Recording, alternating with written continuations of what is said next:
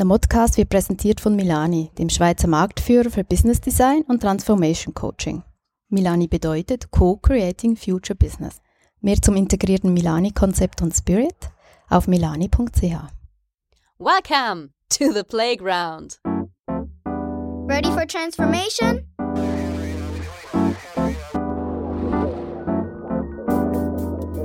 Modcast, the Masters of Transformation podcast.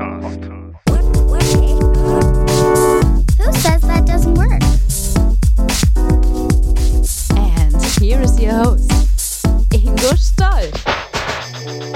Hallo und herzlich willkommen zu einer neuen Ausgabe des Modcast des Masters of Transformation Podcast. Ich bin Ingo Stoll und ich freue mich sehr, dass ihr wieder dabei seid.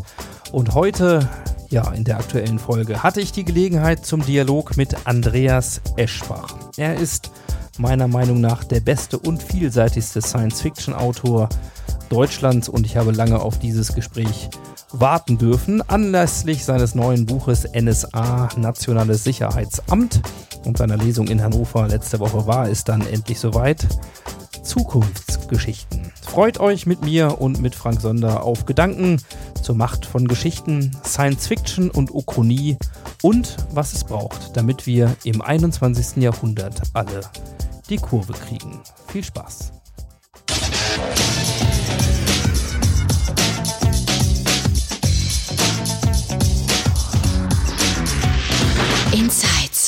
Ja, ich darf heute zu einem äh, Heimspiel trotzdem zu Gast sein. Äh, bei uns ist Andreas Eschbach. Erstmal vielen Dank für die Zeit. Gern. Und äh, ich bin auch heute nicht allein, nicht nur äh, mit einem meiner absoluten Wunsch- und, und Lieblingsgesprächspartner seit langer Zeit, äh, das gestehe ich hier gern, sondern Frank Sonder äh, ist auch mit dabei und das hat viele, viele Gründe. Frank, erstmal schön, dass du auch dabei bist. Herzlichen Dank für die Einladung. Äh, es hat nämlich viel damit zu tun, dass die Themen, die wir so ein bisschen streifen wollen heute, Sachen sind, die uns eben auch beschäftigen und als kleine Anekdote eben 2011 eigentlich das schon mal fast geklappt hätte, gemeinsam ein Gespräch zu führen, nämlich auf dem Convention Camp damals und äh, ja, die, die äh, mich kennen, uns kennen, wissen, das verbindet Frank und mich schon seit langem.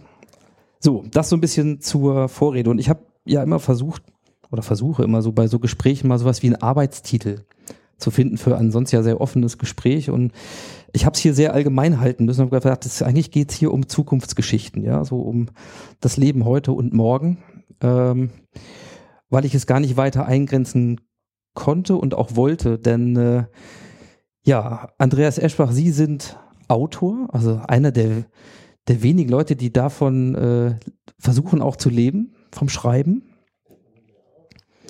Ja, und Der Versuch glückt bis jetzt.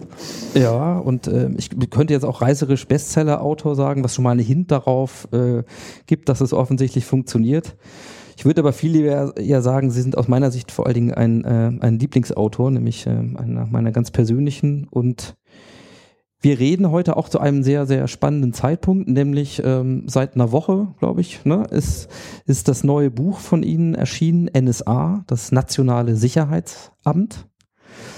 Ähm, so, und da das ja immer ein bisschen schwierige Frage ist, also ich gestehe, ich habe es schon gelesen, aber man soll ja auch nicht zu viel verraten. Vielleicht mal für die, die es noch nicht gelesen haben, es können ja durchaus die einen oder anderen sein, aber äh, vielleicht das demnächst tun werden, so in, in, als kurzer Abriss oder als Synthese, worum geht's bei NSA? Also das ist eine Alternativgeschichte, eine Uchronie, wie man sagt, die einfach auf der Frage basiert, was wäre, wenn die Nazis schon unsere technischen Möglichkeiten gehabt hätten, wenn wenn es schon Computer gegeben hätte, soziale Medien, äh, Internet, äh, E- E-Mails und die ganzen Überwachungsmöglichkeiten dazu. Das ist, das ist der Grundplot. Und äh, hm. wir gehen ja ein bisschen rein in Inhalt, aber es gibt eine Frage, die, die sich so mir und uns im Vorfeld so gestellt haben. Das ist so die Frage nach dem Warum. Also warum haben Sie dieses Buch geschrieben? Also es, es gibt ja die Diskussionen seit, also spätestens seit Snowden über Überwachung und wie sie uns alle überwachen. Und wenn man darüber diskutiert, äh, so im Freundeskreis oder so, da hat jeder sowas beizutragen. Ja, er hat irgendwie nach Skistiefeln gegoogelt und jetzt kriegt er ständig ähm, äh, Angebote von Amazon über Skistiefel. Äh, dabei war er gar nicht bei Amazon, sondern anderswo und so wird man da so überwacht. Und das wird dann als schlimm empfunden. Und also, ähm, dass Firmen einem zielgerichtete Werbung zukommen lassen. Und und, das, und dann sage ich immer, das ist aber nicht das, was wirklich schlimm ist. Das ist, äh, das kann einen vielleicht ärgern, aber das gab es auch schon vorher. Das haben Firmen schon immer probiert, die Werbung auf die Leute abzuzielen, äh, für die sie ihre Produkte machen. Das ist ja auch ökonomisch äh, und, und, vernünftig. Ähm, sondern schlimm ist dann, wenn, wenn, wenn, wenn Staaten das machen. Google tritt dir nicht morgens um vier die Tür ein, aber Regierungen machen das dauernd. Nur weil du was Falsches gesagt hast oder den falschen Gott angebetet hast oder, oder sowas. Und, und da habe ich eben in einer Diskussion mal gesagt, stellt euch mal vor, wenn die Nazis das alles schon gehabt hätten, was dann los wäre. Wobei was Umkehrschluss ist, was wäre, wenn es heute, dass die ganze Technik gibt, nochmal so ein totalitäres Regime aufkäme, das sich dessen bemächtigt? Und so weit ist das ja nicht weg, diese Möglichkeit. Und damit war der Roman geboren. Gedacht, ja, das muss man mal ausmalen, weil sich die meisten Leute das nicht vorstellen können.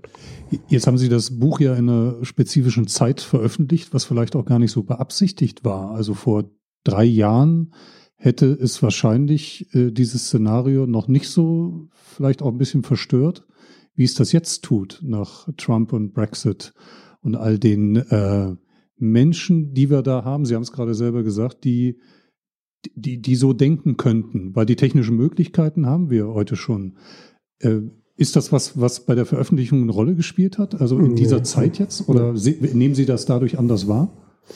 Kann sein, ja, dass das ähm, eine Rolle gespielt hat in der Phase, wo es darum ging, was schreibe ich denn als nächstes. Ähm, und ähm, man sagt, ja, das wäre eigentlich mal interessant, das auszumalen.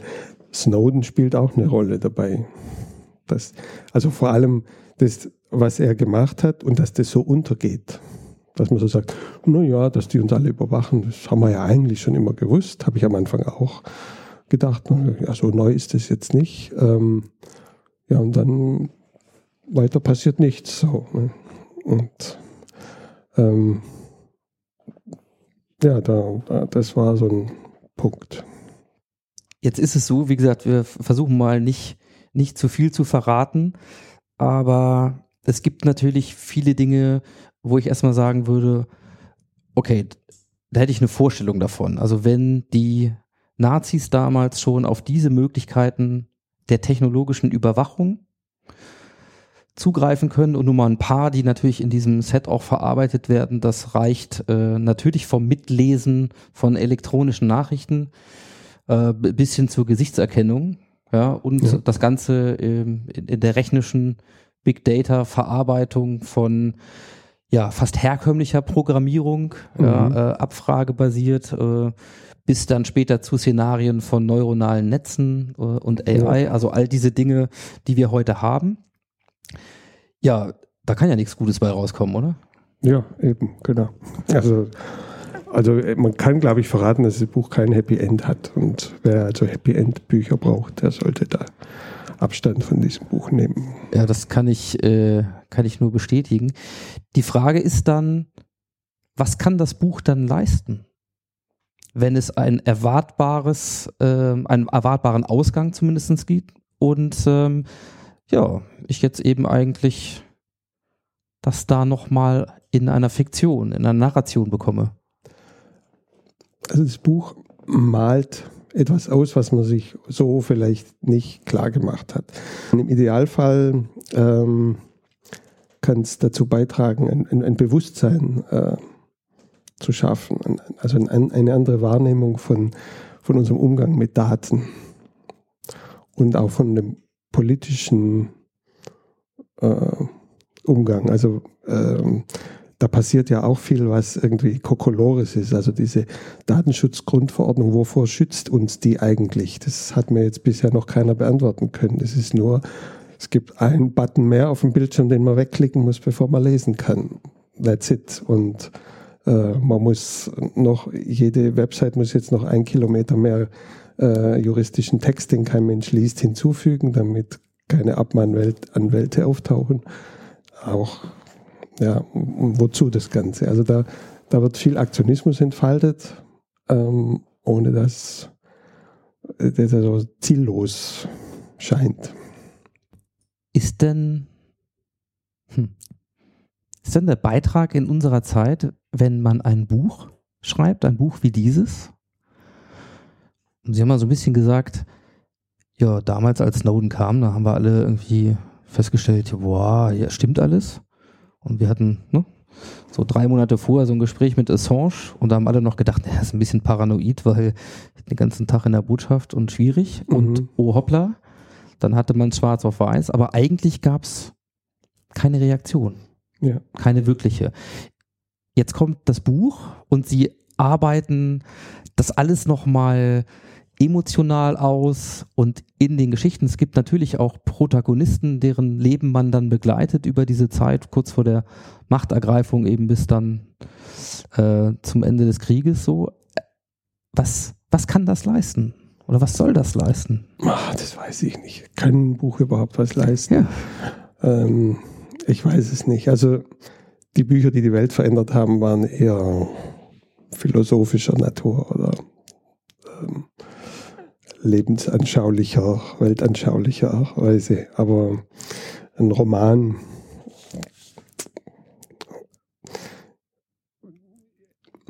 was man macht, ist, man hat halt als Autor das Gefühl, man muss ein bestimmtes Buch schreiben, weil man, das muss aus einem raus. Und das macht man dann halt und dann hofft man das Beste und sagt, das wird schon einen Sinn haben. Und ähm, ich wünsche mir halt, eh- also ich wünsche mir natürlich schon Reaktionen. Ähm, Wie zum Beispiel? ja, zum, also wenn wir mal, mal auf ein anderes Buch zurückgehen, meine, meine Out-Trilogie, Mhm. da habe ich mir ehrlich gesagt Reaktionen erhofft. Aber da kam nichts. Also ganz kurz für die, die es nicht kennen, da geht es um Facebook in Extremszenarien. Ja, Also mit die- Chip im Hirn. Also äh, die Verbindung der. Gehirne direkt Ja. zu einem äh, Superwesen gewissermaßen auf technischem Wege, die Kohärenz. Mhm. Und ähm, was nicht nur ein theoretisch machbares Konstrukt ist, da wird schon dran geforscht. Das neulich hat mir jetzt einer einen Link geschickt zu einer, ähm, äh, zu einer wissenschaftlichen Arbeit, wo sie zwei, nein, mehrere Gehirne sogar miteinander verbunden haben. Jetzt nicht invasiv, sondern über irgendwelche Sensoren, um Mhm. gemeinsam äh, eben über reine Gedankenaustausch, irgendwelche Sachen. Also das, das geht alles in die Richtung. Und da habe ich gedacht, also wenn man das mal ausmalt, was das heißt, eben der völlige Verlust der Eigenständigkeit, der Eigenindividualität, dass dann jemand mal Huch sagt, aber äh, nichts. Es ging nur darum, ist es unterhaltsam oder nicht. Und ja, weiß ich auch nicht. Also ähm, die Frage nach dem Sinn des, seines Tuns darf man sich als Autor auch nicht so intensiv stellen. Äh, Ich, ich hätte eine Zwischenfrage vielleicht für, fürs Grundverständnis. Äh, würden Sie sich als, was man so als gemeinen Techie äh, bezeichnet sagen? Sind Sie so technisch oder sind Sie Technologieoptimist oder Pessimist? Wie würden sich so Sie sich selbst als Autor so im Kontext, Sie müssen sich ja mit all diesen Dingen beschäftigen, auch inhaltlich intensiv. Wie würden Sie sich da positionieren gegenüber Technologie? Da geht es mir ein bisschen so wie Jules Verne. Jules Verne war in seinen jungen Jahren ein Technologieoptimist und man kann an seinen Büchern ablesen, wie er nach und nach zum Pessimisten wird und ich merke es, mir geht es genauso. Also ich, es ist nicht, ich, ich sehe, dass nicht wir die Technologie entwickeln, sondern die Technologie entwickelt uns. Da tun sich irgendwo Möglichkeiten auf. Niemand denkt darüber nach, ob man die nutzen soll, sondern irgendeiner nutzt sie dann. Und es ist ja immer so, einer erfindet was und der Rest der Welt muss damit leben. Einer erfindet die Atombombe, alle anderen müssen zittern. Einer erfindet Smartphone, jeder rennt damit rum. Ähm, gut, das muss man sich immerhin noch kaufen, aber äh, es ist schon so, dass die, ähm, dass es da keinen demokratischen Prozess oder so gibt, au- außer jetzt eine Abstimmung über den Geldbeutel bei manchen Sachen, aber ähm, einer entwickelt einen Computervirus, der erste Computervirus. Seither muss man Antivirus-Software äh, verkaufen und, und so weiter und so fort. Also ähm, das ist immer so dieses, die Technik treibt uns, nicht wir die Technik. Hm. Ich meine, ein, ein, einer meiner Versuchte sozusagen, das aktuelle Buch so ein bisschen zu deuten, ist ja, wenn ich das historische Setting sehe, dann, und wir hatten es vorhin schon mal kurz, setzt, stellt sich ja die Frage an, ja, wie Technologien haben wir heute?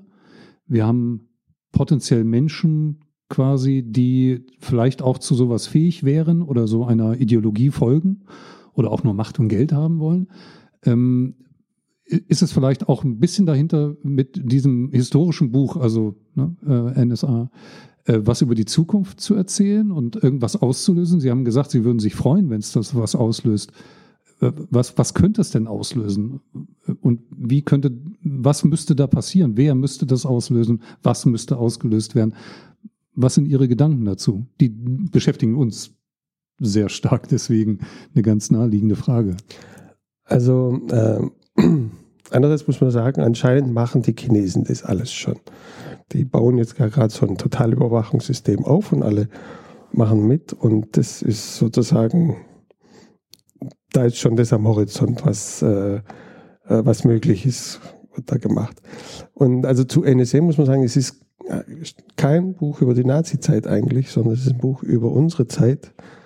Was, was wäre, wenn jetzt da eine totalitäre Regierung äh, Besitz ergreift von unseren Daten, wobei es egal ist, welcher Art die ist. Also ob mich Stalin oder Hitler, ob mich Stalin in Gulag steckt oder Hitler in KZ, ist, kommt im Endeffekt äh, ziemlich ähnlich raus, äh, nur weil ich irgendwas Falsches gesagt, gedacht, getan habe. Ähm, und äh, nur eben die, äh, das Dritte Reich ist also so eine, so eine Vorlage, wo man ganz viel nicht mehr erklären muss, weil das so ein so ein, so ein feststehendes und, und ganz unzweifelhaft böses Gebilde ist. Also böser kann man sich es eigentlich gar nicht vorstellen. Und ähm, die, die haben ja auch ohne Computer schon äh, granatenmäßig viel Unheil angerichtet. Ähm, aber es ist eine, eine, eine Möglichkeit, klar zu machen, was da an Potenzial drin steht, die man nicht hätte, wenn man jetzt man hätte ja auch versuchen können, was weiß ich, so George Orwell-mäßig eine Diktatur in der Zukunft. Aber man kann die nicht so intensiv ausmalen wie etwas, was tatsächlich schon mal passiert ist, und zwar in diesem Lande. Ähm, da wäre immer so die Möglichkeit, naja, das ist ja so weit hergeholt und das wird ja nicht passieren und so weiter. Und deswegen finde ich äh, an mich der Gedanke gereizt, das eben zurückzuversetzen und sagen, ja, es ist schon mal alles da gewesen und dann wäre es so gewesen. Und da hat, hätte ja nicht mehr viel dazu gefehlt, dass es dann all das passiert wäre. Also ich kann nur mal sagen, dadurch, dass es eben die NS-Zeit ist und äh, es mag an meinem ewig lange zurückliegenden Geschichte, Leistungskurs liegen oder einfach auch Auseinandersetzung damit, äh, es bereitet wirklich auch körperlich Anstrengungen und Schmerzen, sich das alles anzuhören, weil es eben auch die NS-Zeit ist. Und ähm, jetzt bleibe ich nochmal dabei und sage, eigentlich, man darf sich vielleicht als Autor nichts wünschen, aber man kann es natürlich machen. Und wenn man so viel Anstrengung unternimmt, vielleicht nur mal so für uns Nicht-Autoren, wie lange dauert das, so ein Buch zu schreiben von der, von dem Entschluss, so, das wird jetzt mein nächstes Buch, bis jetzt vor ein paar Tagen, wo es rauskommt? Das ist immer ein Jahr ungefähr. Ja. Okay, also das heißt, es ist ja auch eine Menge, eine Menge Recherche, eine Menge Energie, eine Menge ja, ja. Gedanken, die da reinfließen. Also das ist ja jetzt nicht so ein 9-to-5-Job, will ich mir mal ausmalen. Nein, Autor ist wie Kriminalkommissar, immer im Dienst. Ja, immer im Dienst. So, also das heißt, man hat da wirklich so ein Thema, äh, sprich, wenn man sich denn was wünscht und es eigentlich ein Buch über unsere Jetztzeit ist, ja. dann wäre jetzt die Frage, gut, die Technologien sind da.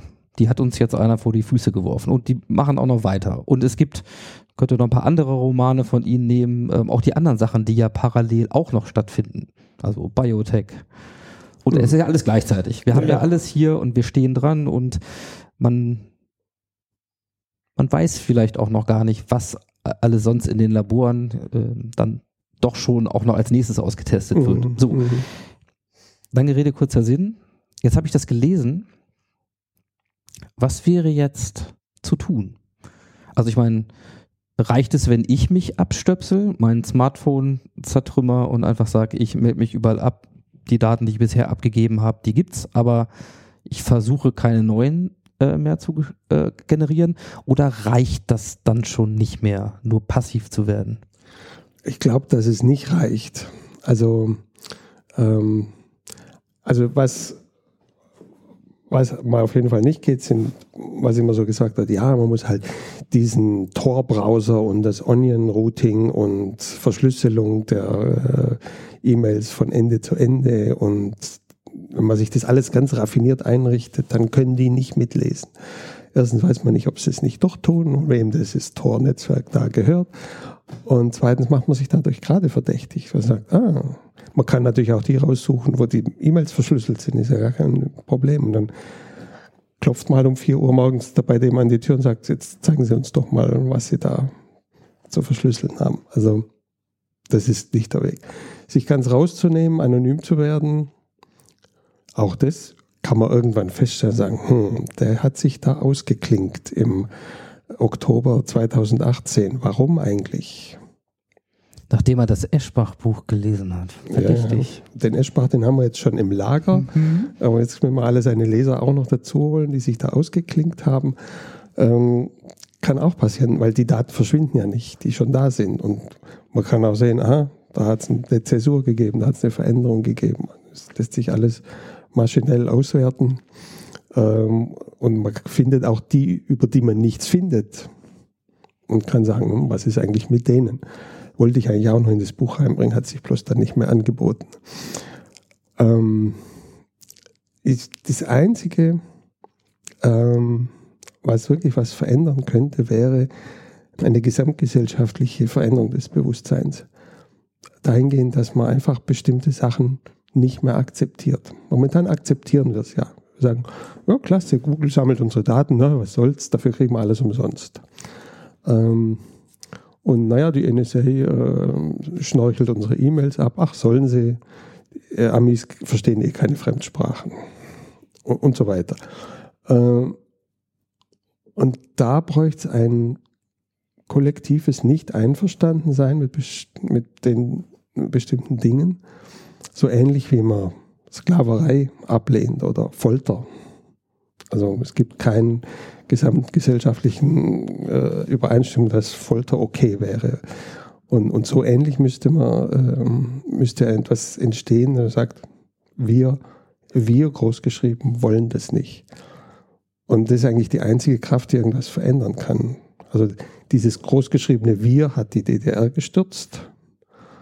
Und äh, so ein, äh, gegen ein so großgeschriebenes Wir gibt es keine äh, Regierungsmacht, die das, die dann was machen könnte, weil Regierungen immer darauf angewiesen sind, dass alle mitspielen.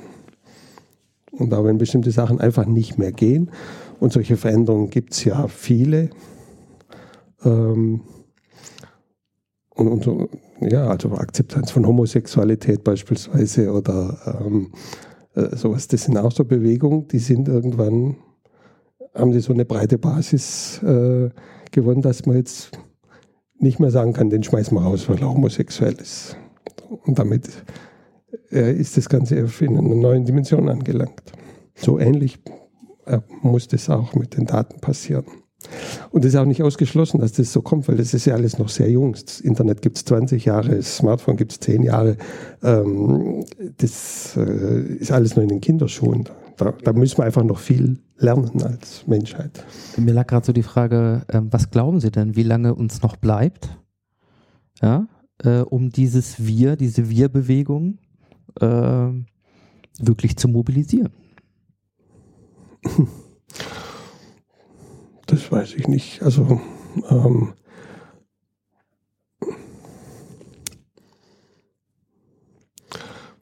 ist eine gute Frage, aber da kann ich, habe ich keine Antwort drauf. Ich hätte noch eine andere Frage. Ähm, ich glaube, der Eindruck täuscht nicht, dass Sie äh, so mit Happy Ends es auch in den anderen Büchern nicht so sehr haben. Ähm, also so wie man sich das vorstellt. Es gibt viele Science-Fiction-Filme, viele utopische oder dystopische Filme, die aber am Ende immer sozusagen eigentlich ne, dieses typische Hollywood äh, Rettungs äh, Die Familie ist gerettet Metapher und alles ist gut, ja. Ähm, hat das, ich habe mir das auch so überlegt, warum oder was daran falsch sein könnte. Welche, welche Bedeutung hat das für Sie, dass im Grunde, ob nun bei NSA oder bei Herr aller Dinge, auch eines meiner All-Time Favorites, ähm, da, da nicht so ein Happy End kommt, nicht so eine Erlösung. Bei Herr aller Dinge ist es zumindest so eine Situation, naja, okay, wir haben es nicht geschafft, das ist so, wie es ist. Bei NSA ist es jetzt noch anders. Was haben Sie gegen Happy Ends? Ich habe eigentlich nichts gegen Happy End. Happy Ends sind schon die, die große Herausforderung unserer Zeit. Ähm, es muss aber nur glaubwürdig sein. Und ich muss es mir selber glauben können und nicht bloß ein Happy End klatschen, äh, dran klatschen, ja, sie kriegen sich und, und dann so tun, als sei alles gut. Ähm, wenn man vorher gerade äh, potenzielle Weltuntergänge äh, aufgezeigt hat, das geht halt nicht. Und naja, und also bei Herr aller Dinge, ich meine, da habe ich gerade das ganze Universum umgebracht. Da wäre ein Happy End auch verkehrt. Ne? Ähm, Wobei das, das Harte ist ja, ähm, es scheitert ja da am Mensch, an, dem, an, an uns. Äh, also nicht an dem Wir, an dem uns. Weil wir, gut, wir hätten es ja auch zulassen können. Also Stichwort Nanotechnologie, Roboter, die Roboter bauen eine Zukunft, in der niemand mehr arbeiten muss und alle reich sein können. Und, so. und der Protagonist äh, wird verfolgt. wird und verfolgt und am Ende äh, sozusagen am Kleingeistigen, äh, diese Macht muss man als Nation oder wieder als, als Systembedrohung Mhm. eines Nationalstaats interpretieren. Scheitern wir dran. Äh, und die, die Aliens sind es dann diesmal nicht, ja, sondern äh, wir sind es wieder mal selbst. Und das wirft für mich die Frage so ein bisschen auf, was für ein, was für ein Menschenbild äh, haben Sie eigentlich von uns? Tja, das lässt sich, glaube ich, in ein paar Worten gar nicht sagen. Ähm, kein übertrieben optimistisches. Ich weiß zurzeit auch ehrlich gesagt nicht, wie das, wie das alles einmal enden soll oder weitergehen soll. Ähm, also gerade solche Prozesse, dass eben eine potenzielle Erfindung, die, also die potenziell nützlich ist, äh, verfolgt wird, weil sie als Waffe noch viel nützlicher zu sein scheint in den Augen mancher Leute. Das sind einfach so ähm, ja, Dinge, die in uns drin sind, die kann man nicht einfach außen vor lassen. Das kann nicht so tun, als würde das nicht passieren, weil es halt immer ähm, gewissen Prozentsatz Psychopathen gibt und die mit einer gewissen höheren Wahrscheinlichkeit als normale Leute an die Macht kommen. Und zwar je mehr sich die, ähm, je weiter sich das entwickelt, offenbar umso wahrscheinlicher. Also ähm, und, und, umso leichter. Und da muss man dann auch fragen, ja, warum machen die anderen alle mit? Warum werden da komische Leute gewählt und unterstützt? Und das gilt ja nicht nur für gewisse gewählte Präsidenten, die eine zwielichtige Figur abgeben, sondern für Diktatoren letztendlich auch. Also auch ein Diktator kann nur äh, mit dem Einverständnis letztendlich der Bevölkerung existieren, weil der auch nur mit Teile und Herrsche arbeitet. Und, und genau weiß, was er sich trauen kann und was nicht, was er bringen muss, damit er dran bleibt. Also mir gefällt immer dieses Beispiel gerade von Hitler, der oft mit dem Gedanken gespielt hat, den Deutschen das Rauchen zu verbieten.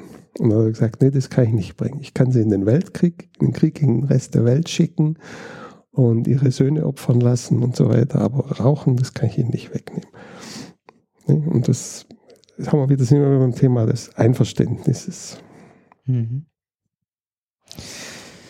Ja, ich versuche mal ähm, so einen kleinen Bogen zu schlagen, weil wir könnten jetzt auch hier aufhören und sagen, ja, dann schauen wir mal, wir drücken uns alle die Daumen, vielleicht finden wir ja doch noch einen Dreh.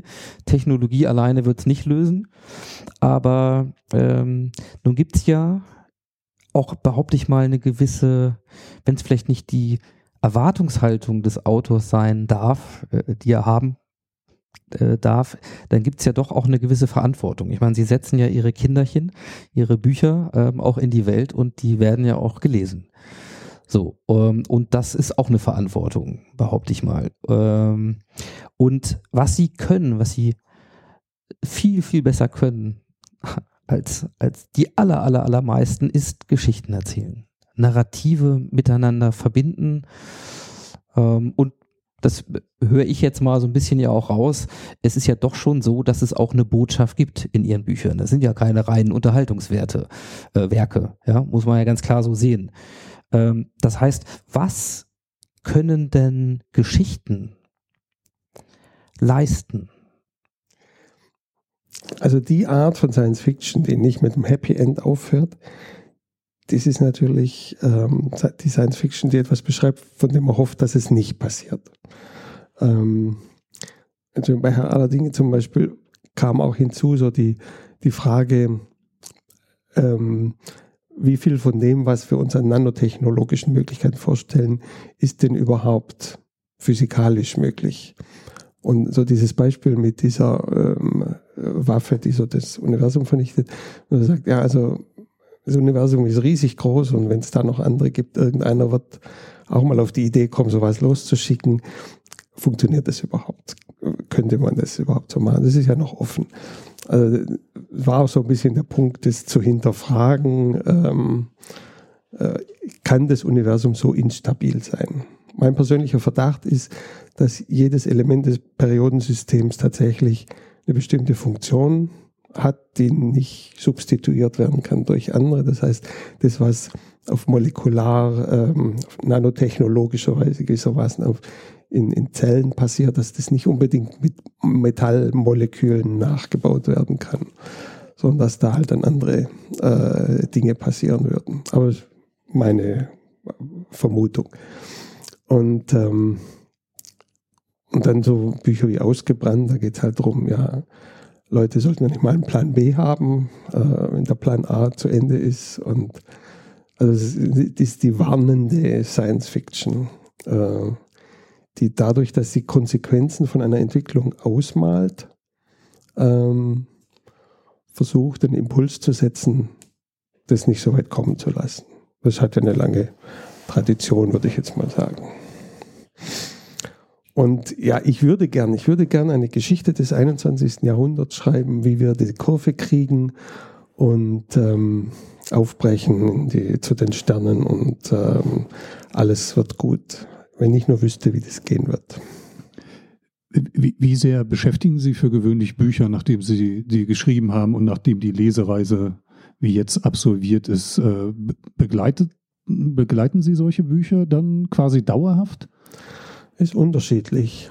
Also zum Beispiel, als ich damals das äh, ausgebrannt geschrieben habe, das hat mich noch lange beschäftigt. Da habe ich immer noch Material gesammelt, obwohl das Buch schon geschrieben war, ähm, weil ich einfach das verfolgt habe, wie das sich so entwickelt mit der Energie und das tue ich auch jetzt immer noch ein bisschen. Bei anderen Büchern, ja, oder äh, König für Deutschland, da könnte ich mich immer einen Kopf langen, wenn, wenn ich wieder so eine Story über irgendwelche gehackten Wahlautomaten lese. Äh, Leute, lest mal Bücher. ähm, kurz weg von Büchern. Ähm, es gibt im Grunde zwei Bücher, eins ist von Ihnen, eins nicht, ähm, wo ich immer händeringend auf die Verfilmung gewartet habe. Äh, das erste, wovon es mittlerweile einen Film im Kino gab, war Ready Player One, weil mich vor allem interessiert hat, wie setzt man sowas um? Und bei dem schon mehrfach zitierten Buch Herr aller Dinge haben wir ja alle unsere Bilder im Kopf. Und ich habe immer gedacht, das, das möchte ich so gern mal als Film sehen. Also was jemand anders sozusagen sich vorstellt, wenn der aus Nanorobotern bestehende Würfel sich von einer Position auf die andere bewegt, wie das aussieht. Gibt es da Überlegungen? Und wenn nicht, warum nicht? Oder wenn ja, doch, doch, da gibt's, kann man da drauf warten. Da gibt es Gespräche, aber ich würde nicht den Atem anhalten dafür.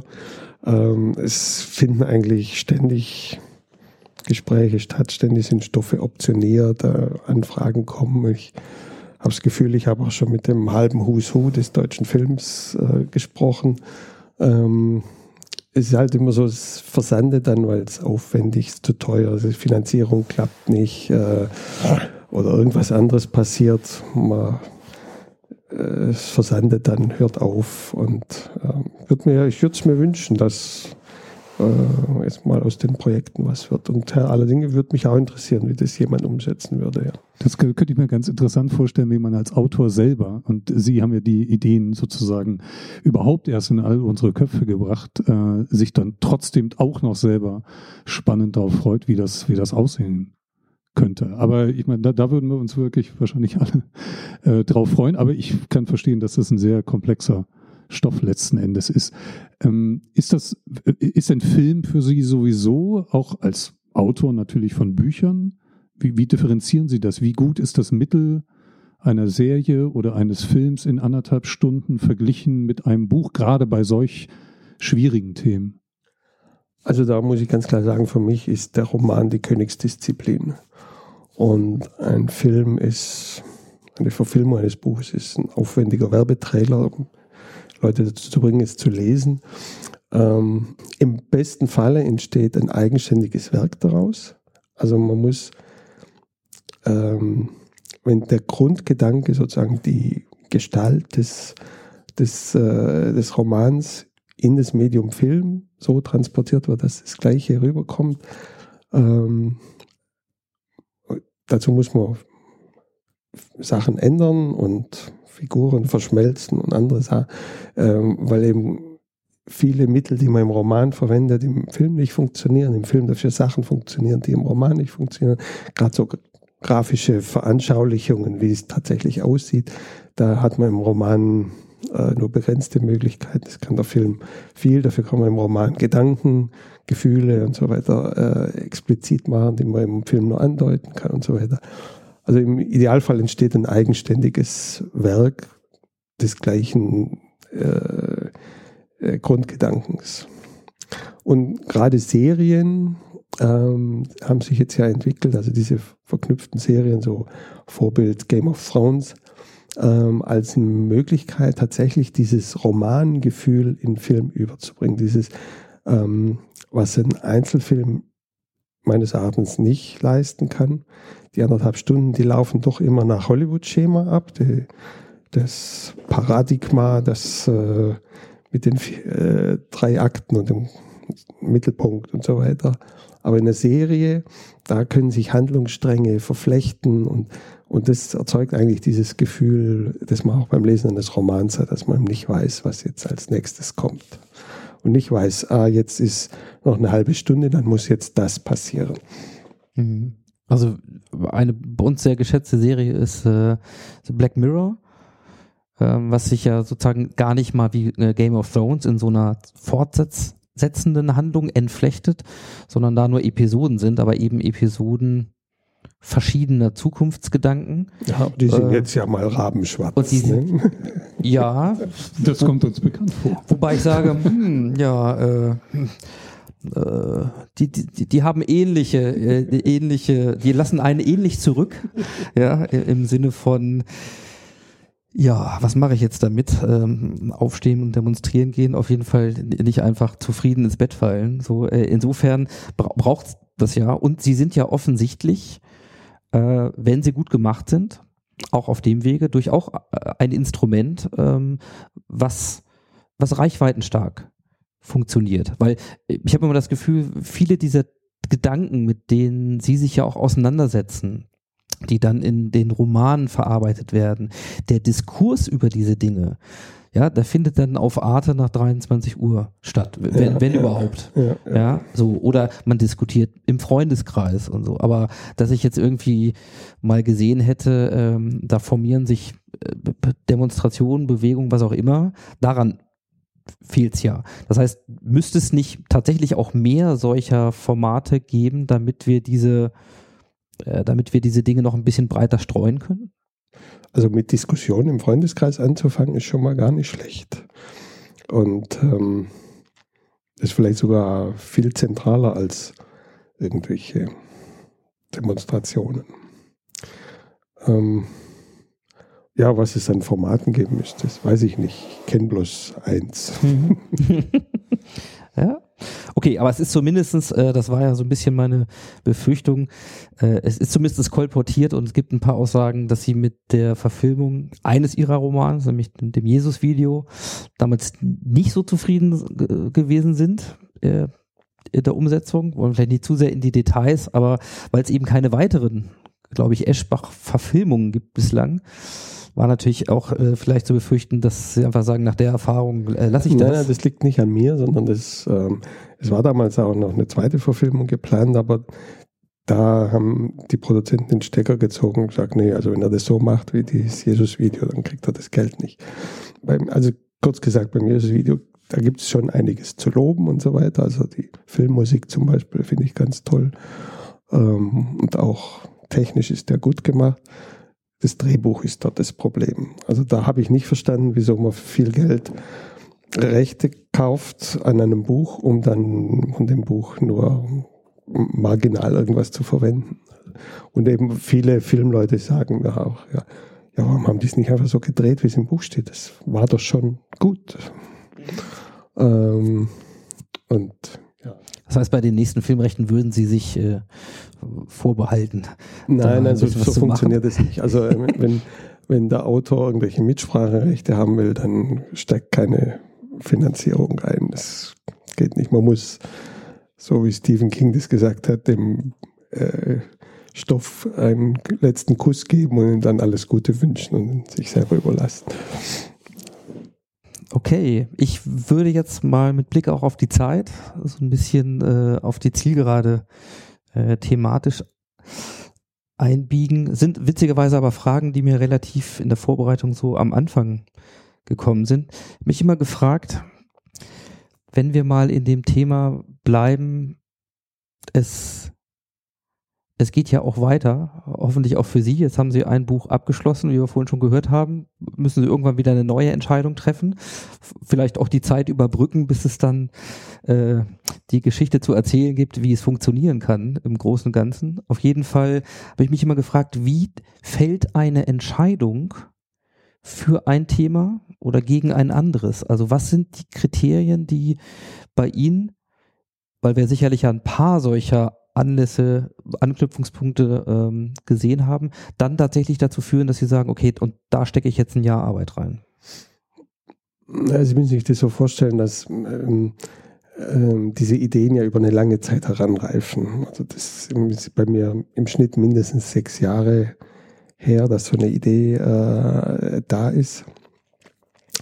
Ähm, und in der Zeit sammeln sich da Zusatzideen an und, und dann hängen da halt am Baum verschiedene Früchte und man betastet sie und sagt, die ist jetzt eigentlich reif, die muss ich jetzt pflücken, sonst verdirbt sie mir am Baum. Und das ist dann der Roman, den man als nächstes macht, von dem man den Eindruck hat, da ist jetzt, der ist jetzt soweit. Und vielleicht scheinen die deswegen zu bestimmten passenden Zeiten zu kommen, weil die Zeit natürlich mit bei der Reifung auch eine Rolle spielt. Ja, wenn Sie sagen, äh, dass tatsächlich der Prozess des Schreibens dann tatsächlich ein Jahr dauert, wir leben zwar in schnelllebigen Zeiten, aber so schnell dann doch nicht, dass sich in einem Jahr so wahnsinnig viel verändert, was man nicht hätte absehen können. Insofern kann ich das verstehen, äh, dass Sie den Roman eben wahrscheinlich auch schon mit, mit der aktuellen Situation, egal wie weiter sie sich entwickelt hat, mittlerweile äh, geschrieben haben. So, so eine andere Frage, so eine ganz praktische Frage, wie, wie so ein Prozess abläuft, weil alle ihre Romane haben ja, da steckt ja auch immer sehr viel drin an historischer Recherche, an technischer Recherche. Haben Sie das sowieso alles im Grunde drauf ähm, aus vergangenen Zeiten oder ist das dann ein Jahr lang währender Prozess der Recherche oder ist, steht die Recherche am Anfang? Wie, wie muss man sich das vorstellen? Wenn einer von uns Autor werden wollen würde. Also das ist ähm, äh, von jedem ein bisschen. Also viele Sachen, die habe ich tatsächlich schon im Bewusstsein aus früheren Zeiten, weil ich halt mich halt schon immer mit diesen Themen beschäftige, was äh, wie die Zukunft der Menschheit aussieht. Da steht natürlich schon viel im Regal, was auch tatsächlich gelesen ist und worüber man diskutiert hat und was so eine Basis da ist. Dann, äh, wenn eine Idee konkret wird, dann recherchiert man im Vorfeld bestimmte Sachen, die noch unklar sind. Und man sagt, ah, das wird eine Rolle spielen, das wird eine Rolle spielen, muss ich mir genauer anschauen. Und beim Schreiben selber tauchen dann auch nochmal Fragen auf. Ähm, nach irgendwelchen, das sind dann oft Kleinigkeiten nach irgendwelchen Jahreszahlen oder ist dann selten was wirklich Entscheidendes, weil wenn es was Entscheidendes ist, dann muss man ja innehalten und gucken, ob es nicht die Geschichte verändert. Aber wenn es bloß darum geht, in welchem Jahr war das oder wie viel Kubikmeter oder welche Höhe und so weiter, da schreibe ich dann Dollar, Dollar und irgendwas hin und suche nachher nach den Dollar, Dollars und recherchiere und gucke, äh, was da richtig stehen muss. Und, äh, und also dann ist es so eine fortlaufende Recherche, dass man zwischendurch so die Leerstellen dann ausfüllt und, und die Annahmen korrigiert und äh, die richtigen Namen einträgt und so weiter. Und und das hat auch unterschiedliche Funktionen. Also diese, dieses Wissen, was sowieso schon da ist, das ist so ein Teil des Nährbodens, aus dem die Ideen kommen. Diese Recherche im Vorfeld ist, ist das, was einem oft auf eine Menge Zusatzideen bringt. Man sagt, ach, das ist so, ja, dann, dann müsste das und das und das passieren. Und ähm, die Recherche während des Schreibens, die dient einem dazu, das sozusagen detaillierter, welthaltiger, gibt es ja so dieses schöne Wort, zu machen. Einfach diese, dieses Gefühl von, ja, das ist wirklich und nicht bloß erfundenes Gedankenspiel. Ähm. Mhm. Gibt es beim Science Fiction noch weiße Flecken oder ist eigentlich alles erzählt, nur noch nicht in jeder Art? Also Stanislav Lem hat jede Idee, die es gibt, schon gehabt. Aber ähm, halt auf seine Art. Was mir ein bisschen ähm, fehlt, ist eine Science Fiction, die mh, hm, ja, wo sich eben auch die Frage stellt, ähm, wie man sich in einem Raumanzug an der Nase kratzt, wenn es einen juckt. Da gibt es tatsächlich eine Lösung dafür, aber das habe ich erst neulich Wie sieht die erfahren. Da gibt es einen kleinen Stift im Innern des Raumanzugs, an dem man sich die Nase kratzen kann. Weil es einen sonst verrückt macht. Ja. Also eine alltagsrealistische. Der Alltag, ja, ja. Also das, das fehlt noch so ein bisschen in, in den älteren Science Fiction. Da ist also so auch Star Trek und so, das ist alles sehr idealisiert und so der Alltag, wie wir ihn kennen und den übertragen in so eine Science Fiction Welt, das ist eigentlich was, was mich sehr fasziniert als äh, ja, vielleicht auch als, als eine Zukunftsvision irgendwo auch. Ja, dann würde ich sagen, äh, wir sind mal sehr gespannt, was dann so als nächstes kommt. Ich verkneife mir die Frage, welche Früchte da am Eschbach äh ja, Science-Fiction-Geschichten bauen. Ja, das ist mir ja klar. Äh, was man übrigens auch sagen muss, äh, es gibt ja nicht nur Science-Fiction, sondern auch Jugendbücher von Ihnen. Also ähm, auch um mal einen, äh, einen Abschluss zum Thema Hoffnung zu machen. Offensichtlich äh, gibt es ja auch immer noch Wege, sonst müsste man sich ja auch für die Jugend nicht engagieren oder da was in der Richtung machen. Das tun sie ja auch. Äh, insofern, wer jetzt Blut geleckt hat und tatsächlich noch keinen Eschbach gelesen haben sollte äh, oder mehr dazu wissen möchte und jetzt die Chance auch nutzt, äh, wo würden Sie die Leute gerne hinschicken? Analog oder digital? Mit oder ohne Datenspuren? Wo, wo findet man Informationen? Naja, auf meiner Website findet man natürlich alles, andreaseschbach.com.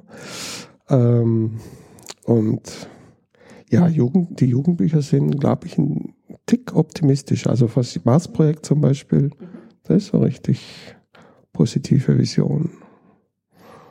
Und noch viel zu wenig gelesen. Ja, also äh, auch das übrigens, das sind Jugendbücher, aber ich kann auch äh, bestätigen, die kann man auch im nicht mehr ganz jugendlichen Alter gut lesen. Ja, für Jugendliche bis 99. Ja, Jugendliche bis 99. Äh, ein Besuch der Website lohnt schon deswegen, weil sie dort auch zum Dialog äh, tatsächlich äh, immer wieder sich auch engagieren. Das heißt, da ja auch mal Stellung nehmen zu manchen Dingen und Leser liegen ihnen auch am Herzen. Das heißt, Fragen werden auch beantwortet. Dauert manchmal dauert es ein bisschen, aber sie werden beantwortet. Und wer die Chance hat, noch an der Lesereise teilzunehmen, an der aktuell laufenden, ähm, dem kann ich das auch nur ans Herz legen. Wir werden das Vergnügen heute Abend hier in Hannover genießen.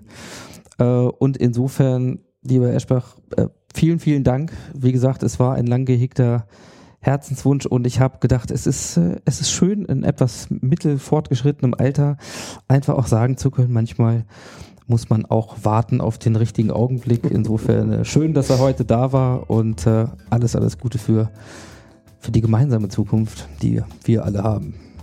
Danke.